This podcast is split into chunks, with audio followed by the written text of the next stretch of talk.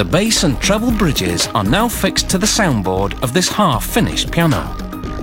Then to add glamour, they spray gold paint onto the cast iron plate.